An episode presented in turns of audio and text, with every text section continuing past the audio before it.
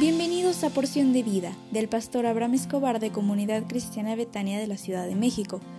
Prepárate porque hoy recibirás un mensaje para ti.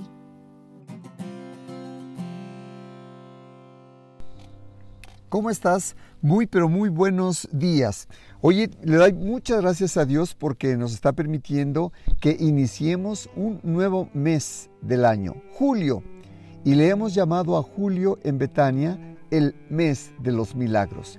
Y yo sé que si tú asistes a Betania los domingos y a nuestras reuniones, tú vas a poder entender el principio de los milagros y cómo Dios quiere hacer uno en tu vida. Yo quisiera hacer una oración por ti, porque este es el primer día hábil de esta semana y me gustaría si me dieras la oportunidad de hacer esta oración. Cierra tus ojos si tienes la oportunidad y déjame orar por ti. Padre, te ruego en esta hora por la persona que escucha este audio, para que le bendigas en todo lo que haga en esta semana.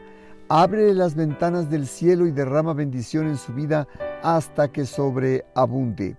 Dios, dale gracia, sabiduría, revelación, delante de sus jefes y compañeros y ponle por cabeza solamente y Señor echa fuera de él todo impedimento que, él pueda eh, tener en su vida y toda adversidad para que pueda salir victoriosa, victorioso en cada uno de los proyectos que tiene en su vida. Te lo ruego que me le bendigas en el dulce nombre del Señor Jesús. Amén. Ten confianza porque Dios está contigo y Él te concederá esos anhelos que hay dentro de ti.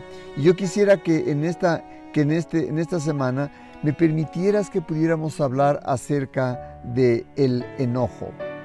A mí me encantaría que le, le he titulado a este mes, a esta semana, Di no al enojo. Y ahí me encantaría que no permitas que el enojo se apodere de tu corazón porque te puede causar muerte. ¿Lo sabías tú? En el sentido estricto de la palabra, muerte es separación, separación del cuerpo, del alma, del espíritu, de las personas. Una relación separada por el enojo puede tardar mucho tiempo en restaurarse. Tal vez tú tienes, por causa del enojo, una relación rota. Has causado separación con tus amigos, con tus compañeros o tal vez con tus familiares.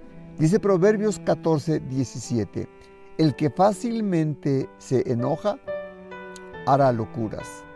Recuérdalo, Proverbios 14, 17. Yo te quiero preguntar, ¿qué es lo que te hace enojar? A veces nos, nos hacen enojar cosas pequeñas, como los embotellamientos, la fila en el supermercado, no poder encontrar un zapato, la falta de atención de un amigo, pero otras veces nos hacen enojar cosas importantes, como la traición, la injusticia, la maldad, la violencia, la opresión, el egoísmo y la mentira. Cuando experimentamos estas cosas nosotros mismos, no llegamos a enojar.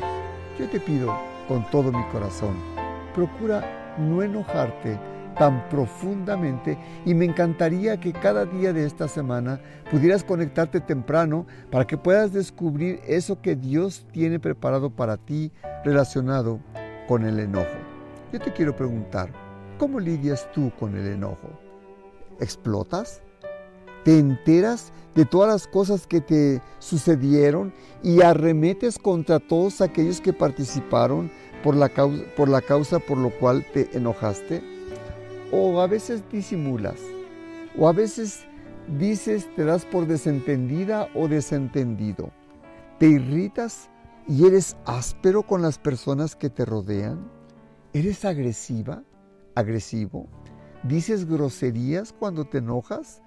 ¿Murmuras y te quejas con tu cónyuge, tus hijos, tus compañeros de trabajo y tus amigos?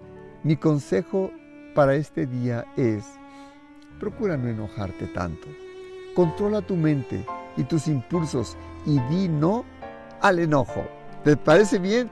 Nos vemos hoy a las 20 horas por Zoom en la reunión que tendremos de líderes de casas de salvación y amistad. Hoy tendremos unos invitados muy especiales, los pastores Arturo y Conchita Rojas. Te esperamos con mucho cariño hoy a las 8 de la noche si eres líder de casas de salvación para que puedas transmitir un hermoso mensaje para todas las iglesias. Dios te bendiga y que tengas un hermoso día.